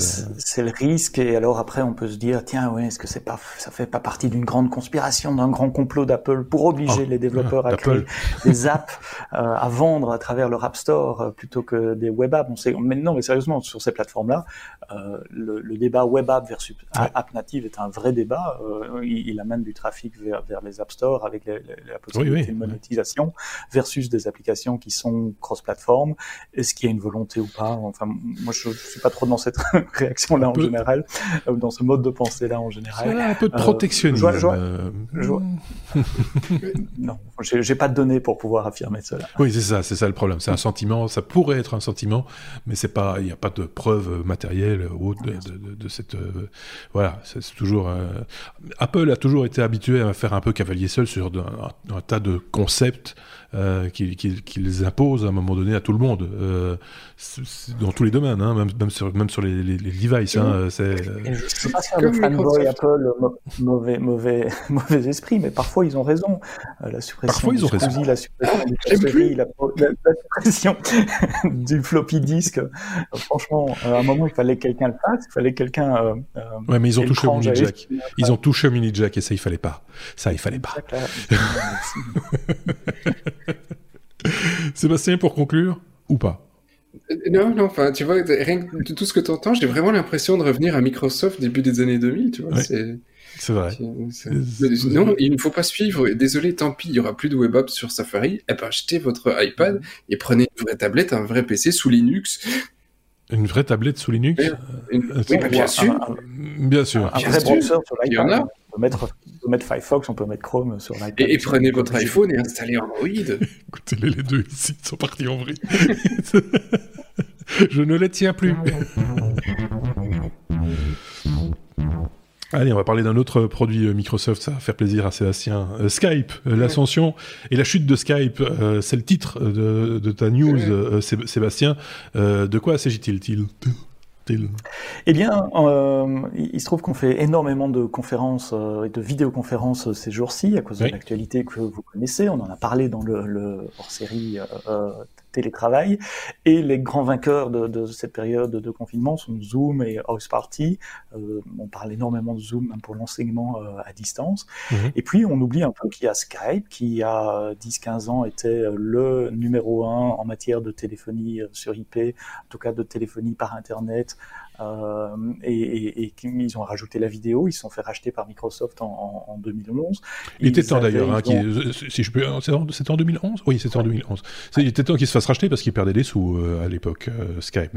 désolé de le dire, mais c'était un beau produit, mais, mais, mais, ils perdaient tous les, tous les mois, ils perdaient du pognon ils s'en fait racheter pour 8,5 milliards de dollars euh, en 2011. Hein. Donc 2011, si vous avez 20 ans aujourd'hui, vous aviez, euh, euh, ça fait un peu moins euh, à, l'époque, vous aviez 11 ans. Euh, c'est l'époque de l'iPhone 4 pour se mettre ça. C'est l'époque où Snapchat avait a été créé. Donc c'est quand même presque une génération de produits avant. Et Microsoft, d'une façon ou d'une autre, n'a jamais réussi vraiment à, à, à booster Skype en laissant la place aux autres. Ben, WhatsApp qui a maintenant 2 milliards d'utilisateurs contre les, les, les, 23 millions actifs euh, tous les jours de, de, de, Skype. Ça a ouvert la porte à, à, à WhatsApp, je l'ai dit, à, à Snapchat, mhm. euh, à Zoom euh, aujourd'hui. Et on se demande pourquoi ou comment Microsoft n'a jamais réussi à, à mettre avec tout, tout l'effort d'engineering qu'ils ont, la, machine marketing et les, les, croisements entre produits à repositionner euh, Skype. Et finalement, ce qu'on voit, c'est Skype qui, qui perd en utilisateurs au fil des mois, au fil des années Maintenant, avec euh, la, crise actuelle, on voit d'autres solutions, Zoom, Google, euh, qui, qui, qui, émergent. On voit des solutions alternatives venant de Microsoft. On a parlé de Microsoft Teams dans, dans le numéro euh, hors série, où il y a aussi des possibilités de, de, parler, de faire de la vidéo. Et on se demande un peu, ça va être quoi le futur de, de Skype? Alors, le futur de Skype, Microsoft a annoncé qu'ils avaient changé l'interface graphique pour utiliser Electron, qui est cette plateforme open source qui vient aussi, euh, je ne sais pas si ça vient de Google, mais en tout cas, c'est ce que c'est c'est la base des navigateurs. Chromium, Chromium exactement. utilisé par Spotify, qui est utilisé par Atom, qui est utilisé par euh, Slack, je crois. Euh, et donc, est-ce que c'est une bonne chose ou pas? Je suis pas fan. Euh, ça me bouffe beaucoup de mémoire en tout cas. Euh, et donc voilà, on, on, disait en préparant cet épisode que beaucoup de choses avaient changé après cette crise. Euh, c'est pas une grosse chose, mais ça risque d'être un, acteur informatique, une pièce de notre euh, puzzle d'applications informatiques qu'on utilisait ces, ces dix dernières années qui risque de ne pas survivre à la crise. J'ai toujours trouvé bizarre la façon dont Microsoft gérait Skype. beaucoup qui, étaient des fans de Skype de la première heure euh, se sont dit Microsoft va s'en occuper, ça va être euh, galère, ils vont, ils vont faire n'importe quoi, voire même en faire un outil uniquement destiné aux entreprises, ce qui a presque le cas à un moment donné. Hein. Euh, l'intégration dans, dans, dans, Teams n'est pas totalement innocente. C'est en fait la version Skype euh, entreprise qui a été euh, rebrandée et réintégrée quelque part dans, dans, dans Teams à la grosse louche. Hein, je veux dire. Mais mm-hmm. ce, ce, côté, enfin voilà, c'est, ça reste quand même un outil efficace. Hein, ça passe partout. on le voit aujourd'hui. Skype reprend un petit peu ses lettres de noblesse à la télévision, à la faveur, je me dis guillemets mot faveur de, de, ce qui se passe, bah oui, le confinement oblige aussi de, faire des interviews à distance, et donc Skype est un outil euh, relativement facile à mettre en œuvre pour la majorité des gens, même si beaucoup ne l'avaient plus sur leur tablette ou sur leur smartphone ou sur leur ordinateur, ils l'ont réinstallé. Euh, mhm. Mais ceux qui n'utilisaient pas Skype du tout, ne connaissaient pas, se sont tournés, je pense, hein, euh, ici depuis quelques semaines, vers d'autres outils, d'où le succès de Zoom, dont on va reparler certainement, euh, qui par contre, pour le coup, là, est à la base un outil destiné aux entreprises et, et, à l'enseignement, etc. Et pas du tout au grand public pour le, les communications de personne à personne. Il y a pas, voilà, ils ne sont jamais positionnés réellement sur, sur un marché euh, de, ce type-là. La communication de personne à personne, c'est plus le modèle euh, euh, freemium de, Zoom qu'on met un petit peu en avant pour dire testez notre solution, vous allez voir, c'est sympa. Voilà, mais bon, il se trouve qu'aujourd'hui, ça fonctionne plutôt, plutôt pas mal et, que, et que tout le monde s'est tourné vers cette solution-là pour organiser par exemple des apéros, entre autres, et moins et, moins euh, vers, vers, Skype, bizarrement. C'est un petit peu particulier. Euh, je ne sais pas si Sébastien, l'autre Sébastien évidemment, euh, avait une opinion sur ce sujet. J'ai une longue opinion, je vais essayer d'être bref parce que 5 minutes déjà sur Skype en l'occurrence. Skype, alors à, la base j'étais un grand amateur de Skype parce que bah voilà, comme vous, j'ai un certain âge et ça fait partie des premiers outils où on pouvait faire de la, des appels pour euh, pas très cher ou très facilement. Donc c'était un, un, top outil. Et en fait, c'était euh, pour comprendre d'où ça vient. Euh, d'abord, c'était une boîte d'Europe de, de l'Est hein, de mémoire, et c'est les mecs qui avaient fait Casa à l'époque. Donc c'était un truc de peer-to-peer. -peer, un peu euh, voilà illégal et les mecs ont, euh, sont partis sur sur ça. Et ils l'avaient développé dans un langage que j'affectionne particulièrement c'était en Pascal Objet. C'était un des outils les plus euh, les plus les plus utilisés en, Delphi c'était c'était Skype. Donc ça faisait vitrine pour pour un compilateur que que, que j'affectionnais. Et et à partir du moment où Microsoft l'a acheté euh, Microsoft a passé énormément de temps à l'intégrer dans ses outils professionnels. Il a complètement oublié la partie euh, euh, consommateur final qui pourtant était probablement l'endroit où il pouvait faire le, le succès de Skype pour qu'il reste dans le milieu le premier, enfin le, le, le, au top niveau.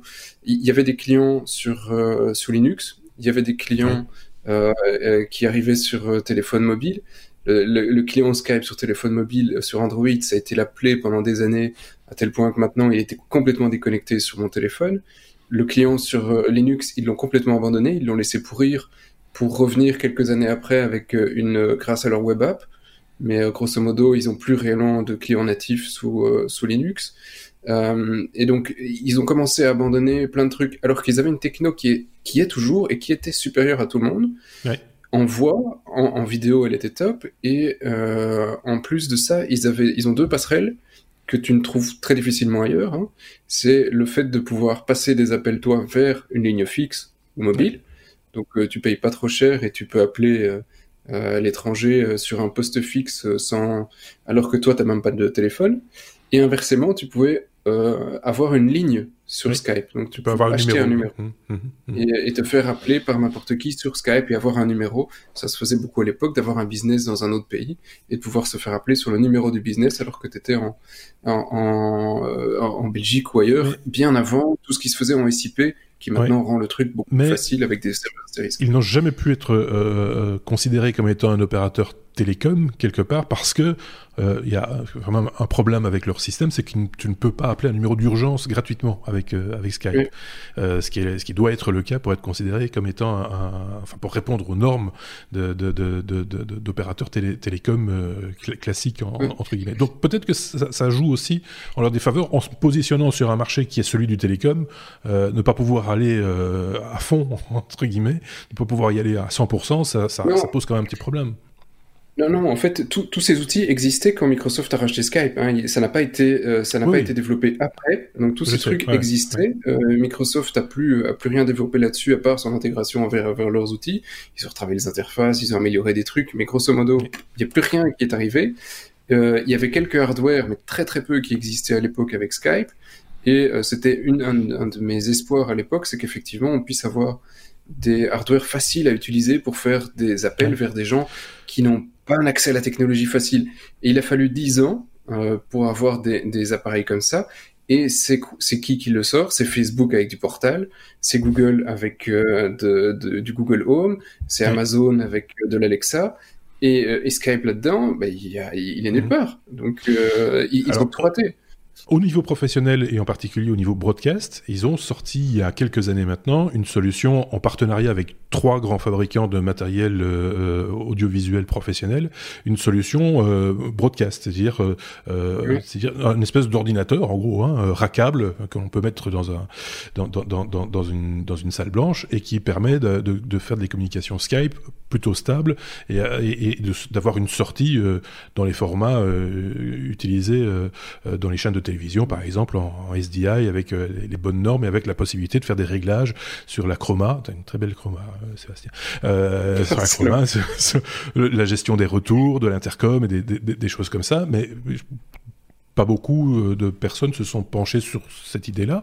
Et l'autre l'autre particularité euh, que Skype a intégré, mais un petit peu euh, pas vraiment, enfin ils en ont pas fait la publicité en tout cas. Je suis tombé un peu dessus par hasard, c'est qu'ils ont intégré le protocole NDI dont j'avais parlé dans le, hors-série consacré au choix du, du, setup ici pour enregistrer les technos, qui est un, protocole de, de, communication vidéo dans un réseau interne, donc en tout numérique. et, et donc là, ce que nous faisons aujourd'hui, c'est pas le cas, mais ce que nous faisons de temps en temps, quand on a une communication via Skype avec, par exemple, Thierry ou, euh, Aurélien, eh bien, euh, c'est le protocole NDI qui est utilisé. Donc, il n'y a plus de câble vidéo entre l'ordinateur qui s'occupe de Skype et le mélangeur. Tout se passe à l'intérieur du, réseau. Donc, il y a des petites choses comme ça. C'est ça, je voulais en venir. Il y a des petites choses qui, qui s'imbriquent, entre guillemets, dans Skype. Il y a des bonnes idées, mais elles sont pas mises en avant. On a l'impression qu'ils n'ont pas envie qu'on s'en serve ou, euh, ou et des mises à jour et par contre, des mises à jour, il y en a à peu près toutes les semaines, voire plusieurs fois par semaine sur Skype. C'est vraiment très particulier cette, euh, façon. Enfin, il y a à la fois un problème, c'est pas un problème technique, c'est un problème marketing aujourd'hui, j'ai l'impression, non? Oui. Un problème de visionnaire. Je ne sais pas s'il en reste un qui gère Skype. Oui, c'est un, peu, de temps en temps, on peut se poser, euh, on, peut se poser cette question parce que la concurrence va être de plus en plus rude et à la faveur de ce qui se passe ici, en, l'occurrence, euh, effectivement, la, la, il va y avoir des choix techniques qui vont être faits à un moment donné par euh, pas mal de gens et, euh, et ça, ça, ça, va, ça va faire bouger des lignes. On passe à la suite? Ça va, vous allez voir, on va rester dans le. Bah oui, Z la lettre Z comme Zoom, euh, qui euh, voilà, qui qui euh, qui, qui est l'application à la mode pour le moment, mais euh, ça peut peut-être euh, ça peut peut-être changer, ça aussi, Sébastien. Oui, et, et donc Zoom c'est c'est fortement utilisé pour le moment, et pourtant il y a un petit article qui était publié il y a il y a deux jours sur TechCrunch qui dit ouais ok vous l'utilisez, c'est parce que pour le moment vous n'avez pas tellement de choix, mais faites gaffe, peut-être que les gars derrière Zoom, ils sont pas euh, aussi euh, sympathiques que ce qu'on pourrait croire. Hein. Donc euh, l'éthique n'est pas forcément le, le, le, premier, la première de leur qualité. alors je vais citer deux trois exemples. Hein. D'abord, effectivement, ben, quand tu l'installes sur sur un Mac, voilà, t'as, as un petit soft installé, pas toujours obligé, mais t'as un petit soft installé, tu l'installes, c'est très bien, tu n'en as plus besoin, tu le désinstalles, voilà. Mhm. Euh, oui, mais il désinstalle tout sauf un petit serveur web qu'il installe, hein, parce qu'il se dit, on va te mettre un petit serveur, euh, comme ça, grâce à ce petit serveur, ben, n'importe qui qui euh, sur le réseau peut aller sur ce petit serveur, activer ta webcam sans que tu saches quoi que ce soit et regarder ce que tu fais. Voilà, ni vu ni connu. Euh, donc voilà, Apple a dû a dû intervenir pour déployer un truc pour désinguer tout ça sur tous les Macs parce que il dit bon, faut arrêter de déconner les gars déjà ça c'est sympa, hein, euh, première petite fonctionnalité. Euh, deuxième petite fonctionnalité, il y en a quelques-unes. Hein. Euh, Zoom, ils se disent, ah oui, quand tu te connectes, quand tu fais des, des conférences, ils se disent, bah, on, va envoyer les informations à Facebook. Pourquoi? Bah, Parce que comme ça, on envoie. T'as pas de compte Facebook, c'est pas grave. On va envoyer les infos à Facebook sur les statistiques de ce que tu fais comme appel. Alors après, ça a gueulé un peu. Ils se sont dit bon, ok, d'accord, on va enlever le truc bah, c'est pas grave, ils ont quand même un, procès euh, à une classe action euh, aux États-Unis parce que bah, personne n'a accepté de donner ces infos à Facebook parce qu'ils y une conférence sur Zoom. Euh, voilà. sinon, il y a un autre truc qu'ils ont mis qui est sympa aussi, qui est un petit peu décrié, c'est que ah, tu fais une telco et en même temps que tu fais la telco, bah, tous les gens qui sont connectés, tu peux savoir si oui ou non ils sont en train de cliquer en dehors de Zoom, s'ils t'écoutent. Donc tu vois, donc la version tracking, bon, c'est pas, oui, ok, c'est sympa, mais euh, tu vois, c'est pas spécialement le, le, truc. Euh, c'est un peu limite, hein, non, quand même.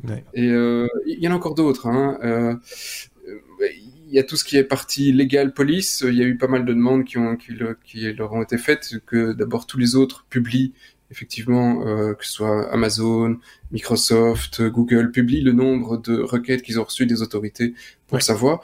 Zoom a quand même beaucoup d'utilisateurs, donc on leur demande une certaine transparence. Non, oui, enfin non, pas, pas, pas encore maintenant, pas de transparence pour le moment. Et euh, je, je vous les fais pas toutes, il y en a encore d'autres. Allez voir l'article. Il y en a encore un autre petit problème, c'est que tout ce qui est communication, ben c'est un petit peu comme l'OpenWRT le cryptage, ils connaissent pas. Hein, donc euh, tout ça est très libre. Donc, euh, ils parlent de cryptage, mais, mais c'est un cryptage à la mode Zoom. Euh, c'est un, un, truc un peu, un peu, un peu, un peu étrange, d'après ce que j'ai compris en tout cas. Mais il y a il y a eu, euh, pour être, pour être de bon compte aussi, il euh, faut, faut, être très clair, c'est que là, c'est une news, c'est une news, c'est pas la seule qui parle de, de cette problématique. Depuis lors, moi j'en ai vu encore passer aujourd'hui, mais je les ai pas relevés. Euh, J'aurais dû, hein, c'est une, erreur. C'est que Zoom a répondu aussi avec, avec et on fait amende honorable sur un, un certain nombre de, de points, en disant qu'ils ils allaient beaucoup mieux communiquer, qu'ils lancent même un, un web, webinar hebdomadaire pour pour expliquer ce qu'ils comptent faire et dans quel ordre ils vont faire les choses. Donc si vous cherchez un petit peu, vous allez trouver des articles qui vont euh, aussi aller dans, dans le sens de Zoom, quelque part, ou qui vont donner des explications. Il faut être de bon coup. non, oui, oui et non, je suis désolé, je suis, je suis pas d'accord. À partir du moment bah, où une voix décide... c'est peu pour oui, oui, oui, tu t'informer. Mais à partir du moment où euh, tu, tu, tu, euh, merde, dans une boîte, tu décides oh, de prendre une décision de balancer les datas, par exemple, à Facebook sans problème, ou à mettre dans tes conditions d'utilisation que, en fait, quel que soit ton meeting, euh, on va stocker chez eux toute la vidéo, le transcript, les notes qui sont publiées. Pourquoi? Pour l'analyser, pour te balancer de la pub. Euh, quand tu lis tout ça, quand tu acceptes tout ça, ok, qu'il fasse amende honorable, mais ça te donne l'idée, l'état d'esprit de la société. Oui, oui, bien sûr. Ah, est-ce que, est-ce que, est-ce que ces problèmes sont typiquement lié à la version gratuite de, Zoom ou est-ce que c'est également euh, le cas sur les versions euh, qui sont euh, payantes, les versions entreprises? Je pense qu'ils ont un tarif à partir de 4 de 20, je sais plus, j'ai peur de dire une bêtise.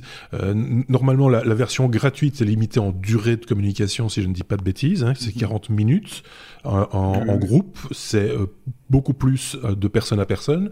Et puis après, il y a un tarif, je pense, de 4, à partir de 14 euros par mois, mais j'ai peur de dire des bêtises, pour, pour des communications en groupe, des conférences en gros, allant jusqu'à 100 personnes, je pense, ce qui est déjà pas mal.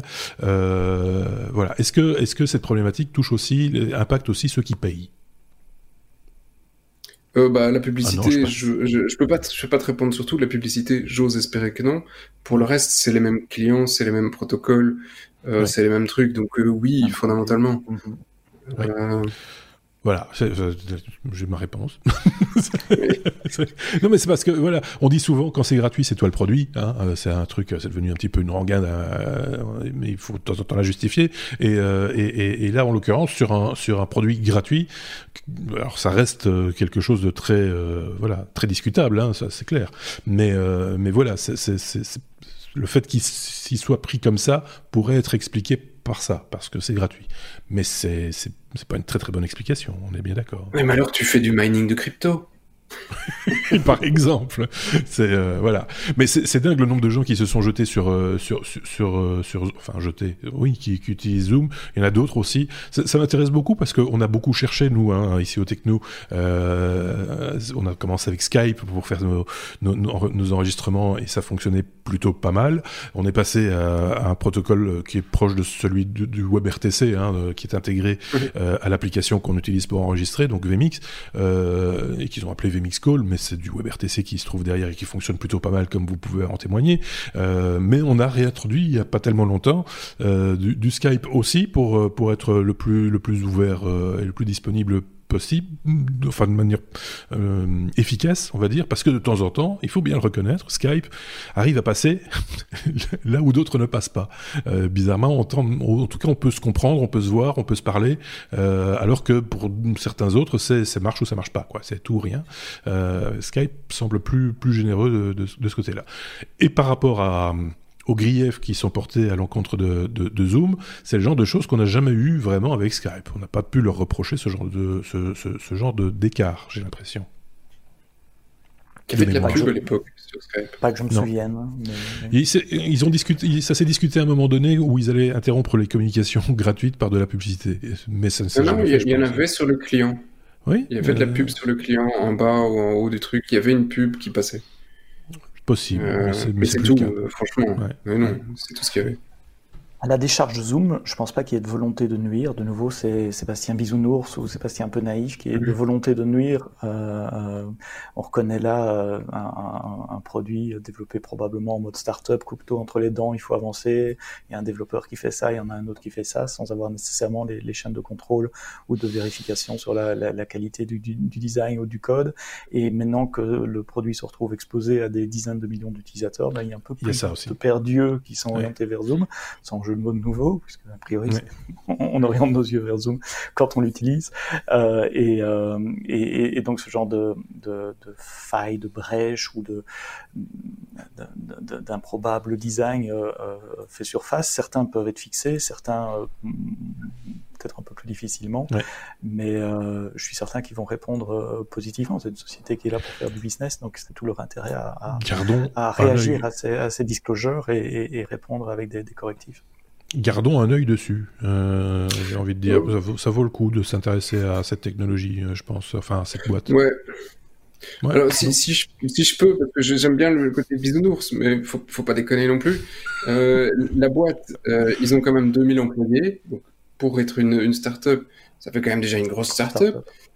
Euh, c'est une boîte qui existe depuis 2011, donc s'ils avaient un problème, il était, tu vois, euh, il y a moyen de, un moment, en 10 ans quasi, euh, t'es plus vraiment dans le rush d'avoir sorti un truc couteau entre les dents. T'as 10 ans d'historique. Euh, et c'est pas des idiots non plus, c'est euh, des, euh, des anciens de chez Cisco euh, et qui travaillaient à Cisco WebEx. Donc euh, c'est pas voilà, c'est pas des imbéciles à la base. Donc mhm. voilà, et, ils ont de l'argent. Il y a une feature que tu as notée qui, qui, qui m'interpelle, c'est celle où il, il traque si c'est pas la fenêtre principale. Donc si tu fais autre chose plutôt que regarder la, la, la vidéoconférence, il se fait. Je fais pas mal de webinaires pour le pour le boulot et c'est une métrique qu'on traque. C'est combien de personnes regardent vraiment et puis combien de personnes font autre chose en, en même temps. Donc s'ils ont des clients euh, payants métiers, ça m'étonne pas qu'il y ait ce genre de feature euh, pour des, des questions de marketing simplement. Ouais.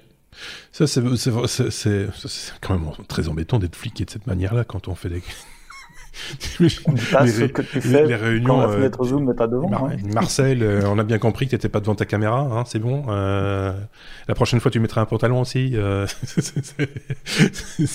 non, mais c'est voilà, c'est un peu bon chacun jugera, j'ai envie de dire, sur ce genre de, d'application. Euh, à suivre, effectivement, Zoom, ce qui va se passer euh, et, comment va se passer la sortie de crise. Mais ça, je pense que c'est un petit peu pour tout le monde. Euh, on verra ça aussi, on va suivre ça ensemble avec nos chroniqueurs chez les technos. N'hésitez pas, hein, si vous avez apprécié ce contenu, à mettre des pouces sur, sur YouTube, des étoiles sur les applications de podcast. On a vu que vous étiez à la maison, tous, que vous vous déplaciez beaucoup moins et que donc, du coup, vous écoutiez beaucoup moins de podcasts. Euh, ne vous inquiétez pas, on sera là quand vous reviendrez. c'est 35% euh, de baisse, hein, les podcasts audio, les amis. Euh, c'est quand même assez impressionnant. Parce que 35% des gens qui écoutent les podcasts le font en voiture, dans les transports publics, au boulot. et quand ils sont chez eux, bah, ils ont un grand écran et donc ils regardent la télé. Voilà, c'est comme ça. J'espère qu'ils regardent aussi les petits écrans, celui de YouTube par exemple. Donc c'est pour ça que je parlais des pouces vers le haut. Merci Sébastien, je, voulais rajouter un truc encore t'en rajouter une parce que je suis encore, je me dis, je, je rajoute, je relis encore sur Zoom pendant ce temps-là. Et alors, attends, quand tu crées un compte gratuit, il est totalement interdit au Royaume-Uni, au ministère de la Défense. Et quand tu comptes, crées un compte gratuit, il te demande si tu veux identifier tes amis sur Google, de Google, pour pouvoir leur envoyer une invitation. Ça, c'est pas les seuls à faire. Hein. C'est pas le seul. Non, non, mais ce qu'il faut après est intéressant. Euh, c'est qu'après ils disent si tu veux, une fois que c'est fait, ils te proposent de, de, définitivement supprimer tes contacts de Google parce qu'ils disent Google ça sert à rien, il faut pas utiliser leurs outils. Ils ont, il y a encore plein d'autres trucs comme ça sur Wikipédia. Donc les mecs, franchement, je, je voilà. Vous avez compris que c'est pas de mal à veille qu'on va enregistrer nos épisodes avec Zoom. je, je, pense que je vais euh, affronter ça, certains refus. Je veux pas.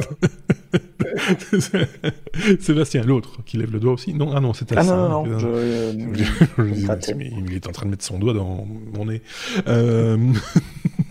bon, bien écoutez, merci beaucoup à tous les deux. Merci euh, Sébastien, merci Sébastien. La semaine prochaine, je ne sais pas, je pense que c'est Aurélien et Thierry qui seront euh, euh, parmi nous pour l'épisode 253. N'hésitez pas à commenter, hein, comme je le dis en, début d'épisode à chaque fois. N'hésitez pas à commenter cet épisode, à le partager dans vos réseaux si vous avez apprécié ça, évidemment. Et, et on se dit donc du coup, pour le coup, à la semaine prochaine pour le prochain épisode. À très bientôt. Salut les gars.